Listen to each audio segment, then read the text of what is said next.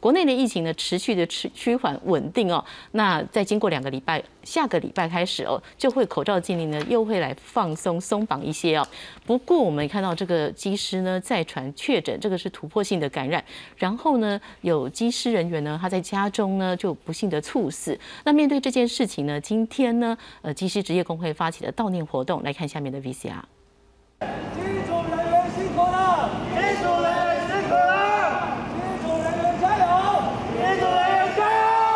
机师工会干部在简易旅馆楼下替检疫中的机组员加油打气。工会发起在国内机组员入住的三家简易旅馆窗外挂上黄飘带，一起悼念日前猝逝的华航外籍机师。工会指出，这名外籍机师疫情以来循环派飞检疫，身心俱疲，也常担心无法照顾家中孩子。而这样的处境，其实是很多机组员的日常。生前他也跟其他的同仁透露了，呃，在其实在这个一直持续一年超过一年半以上的执勤跟检疫的连续派飞的当中，其实他已经感到身心俱疲。如果说只是一两个月的时间，组员都可以承受，但是我们从疫情爆发以来一直到现在，已经超过了一年半以上的时间，而且疫情的一个状况还没有尽头。机师工会表示，检疫期间派飞状况很常见，组员可能长班刚落地才入住检疫旅馆，隔天又被派飞。工会提出两大诉求：第一是检疫期间不派飞；第二是保有每个月三天完整休息，让组员可以保有私生活。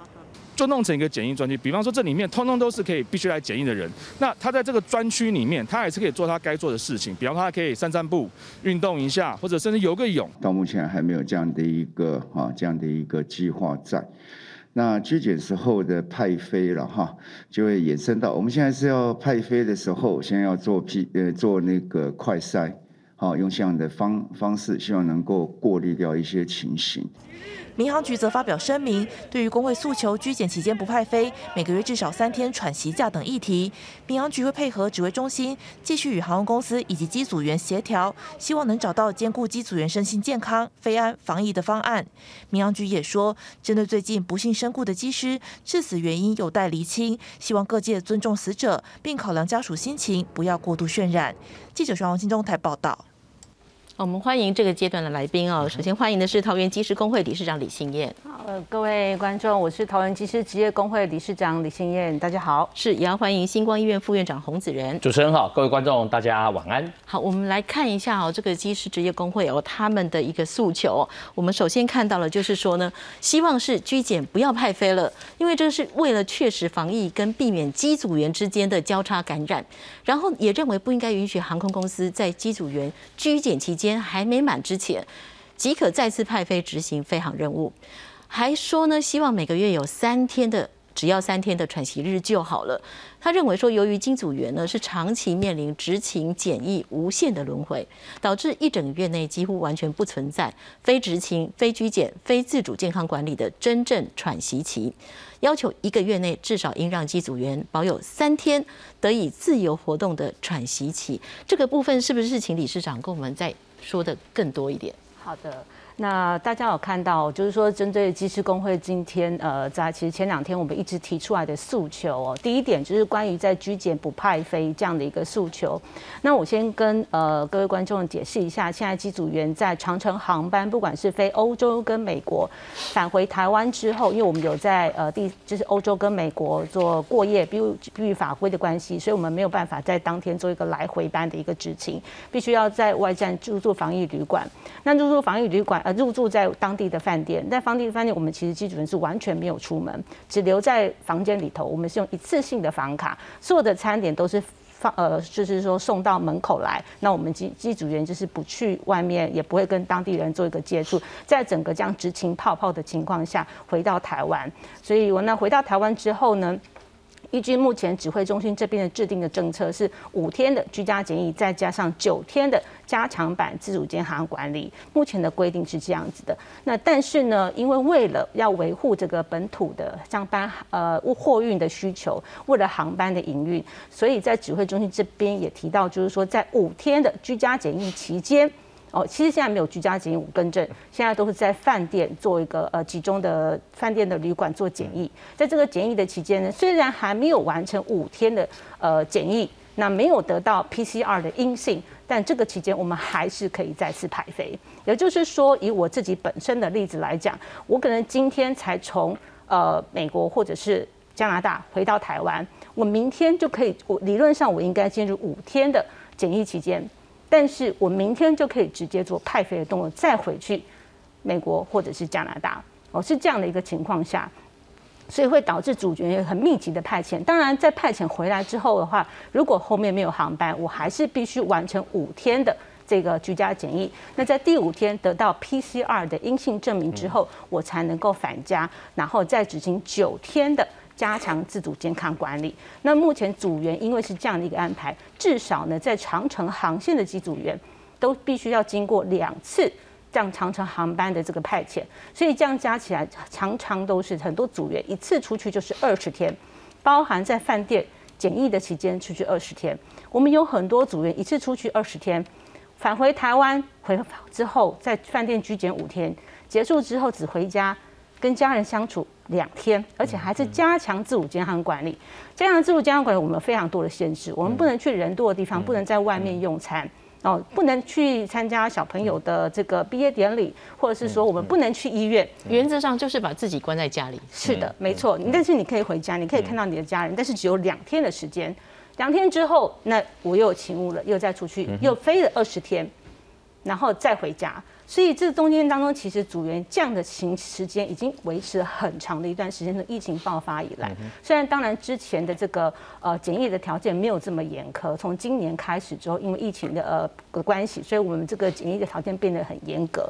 那现在因为就是所有的呃这个返台之后的在都没有办法，都是在饭店做居检，也不是在居家检疫，所以组员的的部分目前是比较办理。那也是因为这样的一个持续的派飞的情况下，然后就在检疫，所以其实组员因为长期没有办法跟家人有互动，造成非常大的一个心理的压力。像有些组员都告诉我说，他的小孩问他说：“你这次出去是要多久才回来？”他没有办法回答他。因为甚至班表没有出来，都没有办法回答。然后呢，他偷偷，他太太偷偷告诉他，小孩子会爬去他的枕头，闻闻他的味道，闻闻他外套上爸爸的味道。听到这些话的时候，我们真的觉得非常非常的难过。对，像这样的一个状况非常多。那有些还有家里人长辈必须要去开刀，他没有办法陪他去做这些非常重要的事情。所以这都是一些机组员目前碰到的问题跟困难。那。我们再回到居检不派飞这个议题上面，为什么我们会强调居检不派飞？因为居检在派飞的情况下，虽然我今天执行了一个长程航班，回来之后我只做了一个很简单的快筛，上班前做快筛，然后我又再出去飞了一个班，我最多可以连三个长班，连三连续三个长班等于二十几天都没有回来，可是我中间可能接触了很多组的组员。对，那就很容易造成说，我第二组、第三组的组员，可能这中间我没有做 PCR，那我是不是有确诊？其实大家都不知道。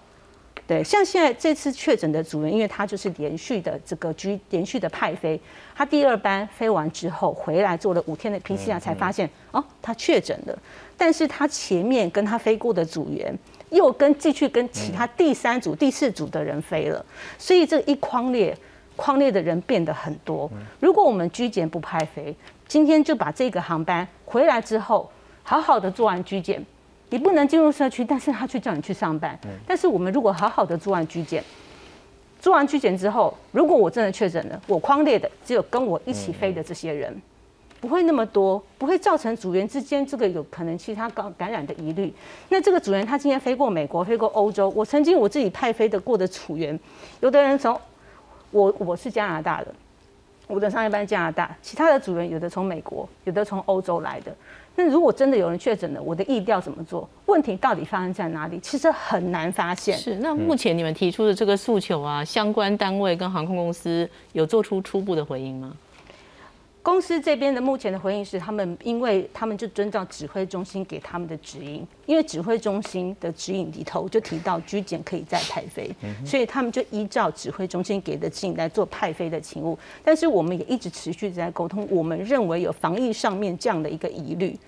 对，因为在驾驶舱这样的空间里头，虽然组员都非常努力做好各式各样的消毒，然后该做的防疫工作，我们绝对做得非常彻底，但是。很不幸的，大家看到就还是有组员确诊了。对，那我们也不知道问题到底发生在哪里。那其实我我觉得，像呃，今天这个副院长也在这个地方，其实防疫真的很难做到百分之百。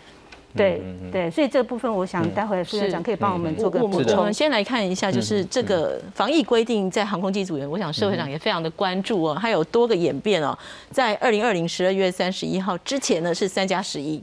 然后呢二零二一十一月到三月这个段期间是七加七，然后呢三月到四月那时候是五加九，那后来呢到了五月六月那个时候疫情非常紧张，所以呢。九月之后呢，是每七天 PCR，就之前的五加九，然后每七天 PCR，然后呢，九月之后呢，完整接种两剂还要加验抗体。所以我想请问一下副院长，我们在看机组员哦，我们非常关注机组员，他们真的非常辛苦哦。那这个东西在防疫规定上，其实他们也。百分之几乎百分之百都有严格的落实，但是他们的身心压身心压力也非常的大。确实哈，我想哈，我们民众还有我们的 CDC 哈，跟航空公司应该跟这个理事长他们应该坐下来，大家好好的来重新 review 一下机组员的这个派飞状况。为什么？因为我们的防疫是不断在滚动修正的。然后我常常在讲，在前一段的时间，事实上。包含机组员在内，包含所谓在医院的防疫的第一线员的的医护同仁，可以说说是站在防疫的第一线。医医院的这个医护人员是站在，就是说医院里面要避免病毒进从社区进到医院，医院再回到社区的院内感染。但是像现在疫情相对平稳以后，事实上医院的这个院内感染的风险程度就大为降低。但是机组员的风险程度是没有跟医院一样大幅降低的，原因是因为说。机组员他们是必须要到全世界各地，包含帮我们载疫苗回到台湾。可以说他们的心情，我们全国民众要有一个理解的心态，就是说机组员确实在这次 COVID-19 期间，可以说到目前为止的话，相对他们的因为职业上的关系，他们付出的心力跟那个代价其实是很高的哈。尤其是现在，就是说事实上来讲，因为现在机组员可以说九九成九成五以上都已经打完完整两剂疫苗。但是打完完整两剂疫苗的时候，到国外高风险的地区，就是说，如果国外的那个地区还是在属于流行，就是说它的这个盛行率稍微高的地方，它的风险程度是在的哦。所以我们可以看得到，就是说，以现在这个条件来看，我认为啦哈，因为国外的疫情在这两周其实已经有相对减缓的现象，包含美国在内，包含世界上一些主要的国家，看起来像最近是土耳其在上来，俄罗斯上来，但是有些国家像美国最近已经又降到十万人以下。换言之，就是说，我们的 CDC 跟航空公司跟机组员的这个航这个同业工会，应该要坐下来，更精细的去考虑到说，国外因为疫情的变化，就是我刚才讲，国外疫情下来了嘛，好，国外疫情下来的，当然对这个航空公司的派遣的机组员的派飞的 regulation 这种这种制度，就可以做一个适当的调整。这个调整是来自于说，因为国外疫情的变化所带来的关系。我就常举一个例子嘛，如果说。今天我们机组员是飞帕劳这个地方，那它风险程度非常低啊，因为博流就零确诊嘛，所以他去博流。它怎么会有相对性的风险？但是他们不是，他们可能还到美国。那美国因为现在还是在流行区，但是美国大家也都知道，它现在疫苗的覆盖率也上来了，它的疫情也慢慢的在在减缓当中。所以事实上，相对的，我们的机组员派飞到美国去，某种程度来讲，我必须讲它的风险程度，相较于在还没有打疫苗之前，它的风险程度也在下降。就像说，机组员即使他在国外被突破性感染，但是我们所看到的状况，基本上都是轻症或者无症状的。哦，轻症或无症状，所以相对来讲的话，其实这也是对我们机组人员的一个保护。好，所以呢，我认为就是说，如果将来要检讨这个派飞的相关规定的时候，如果基本上要缩短哦某些居检的相关规定的这个天数的时候，一定有一个配套要 CDC 要注意，就是从我们工位的观点，就是筛检的次数不能减少，甚至反向要增加。我的意思是说，如果你要那个五加九那个五，你要再往三来去说的，就是说把居检的时间再缩短的时候，不是不行，但是配套的措施可能是它派飞的那个地点可能是风险程度流行区，就是说不是高盛行率的地区。这第一个，第二个就是说它的这个筛检的次数，就快筛的次数，哦，可以抗原快筛的次数可以增加，就每天都稍微筛一下，筛一下，筛一下，这样的话，我们就可以把如果有被感染者。的这个把它找出来，这才是最重要的哦。那当然，台湾跟别的国家有一点不一样，这一点我觉得是对我们航空公司的机组员，我真的觉得是对他们很抱歉。是什么？你知道吗？就是说，因为我们相对于别的国家，我们现在是所谓的病毒零容忍政策，因为大家都知道我们现在社区是清零的，所以在这个病毒零容忍政策下面，如果有因为航空公司的机组员进来，哦，在一某些不不知道什么情况之下，将病毒往社区带的时候，那可能就会引引发本土的这种小规模的疫情。但是这个要引发大规模，我看是很困难。但是问题是我们台湾现在是病毒零容忍政策，如果你像在新加坡的航空公司的机组员就不会嘛，因为像新加坡我们也都知道，他们现在甚至已经允许国外打完完整两剂疫苗可以免隔离什么进入新加坡，所以他们的机组员的相关的规定一定也是放宽的嘛，因为他们也打完完整两剂疫苗，所以因为国情的不同，因为我们台湾现在就是我讲，我们现在是零容忍政策。哦，那我们的社区也确实现在风险很低，所以相对对机组人员的这个相关的检疫规定的比较严格，某种程度是为了要保护我们全国的居民的社区的风险能降低。所以我是说，从这个角度，我真的还是要提，真的希望我们的同仁、我们的国人同胞，将来有机会这个恢复如常生活以后，真的要给我们的机组人员多一点的敬意，来感谢他们在这段时间的付出跟辛劳。，就如副院长所说的，其实台湾民众会非常关注哦。如果又有机师确诊，然后又是突破性感染的时候，就又会引起一阵紧张哦。我们来看一下，就是说到目前为止，呃，机师传突破性感染的例子哦，最新的就是他是打 BNT 完整两剂疫苗，那但是他也就是也确诊了哦、那之前呢，就是。华航的国籍副机师，他是打莫德纳的，然后在之前有三例的是打 A Z 疫苗，所以我想请问一下理事长，就是说，面对这个突破性感染，它显然是不可避免，只是它的几率高低而已哦。是那你觉得，就是你们自己机师机组员在看这件事情，你们希望是用什么态度来看呢？因为其实现在我们呃机组员的接疫苗的接种率相对都非常高。非常高，都两剂我们很早就打完，而且大部分都经过抗体检测了。那抗体检测相对身体都有抗体这样的一个情况下，那我们也发现，就是这些机组员不管他是打什么样哪一个品牌的疫苗，那有确诊的情况发生，但是他们相对的都是轻症，甚至都是无症状。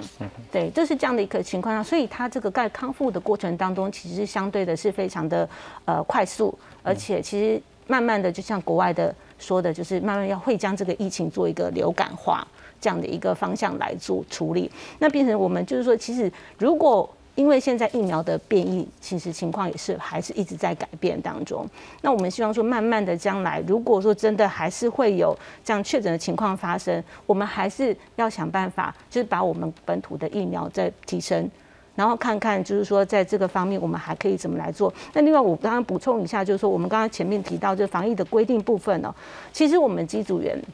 我们完全愿意配合指挥中心在防疫上的各种规定。我们愿意配合，但是因为这个时间拉得很长，那我们也不知道这个终点会到什么时候。那因为机组员从疫苗爆发，从疫情爆发一直到现在，其实已经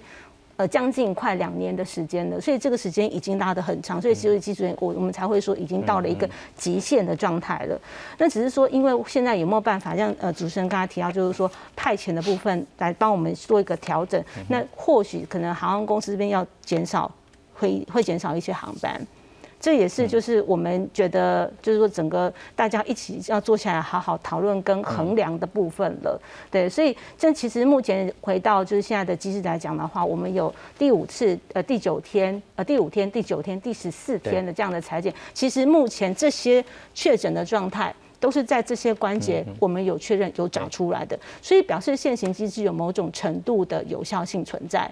那我们也希望就是说，而且目前因为这个确诊，其实它并没有造成非常大规模的这个呃，就是机组员的在社区的感染情势。是，刚刚院长也提到说，其实嗯某些国家哦，也蛮多国家的，就是它其实已经开始就是入境免隔离的这个措施。您看到就是在美国、加拿大、英国、法国、德国、新加坡，他们是说，如果完整接种莫德纳、跟 BNT、跟交生 AZ 入境就免隔离。然后呢，美国、新加坡他也说，中国国药跟中国科兴疫苗入境免隔离。那英国呢，它是认可疫苗混打，不过它是现在英美欧洲混打的人。然后呢，如果呢，呃，在日本、韩国、帛琉、泰国跟越南呢，他是说完整接种入境缩短隔离天数哦。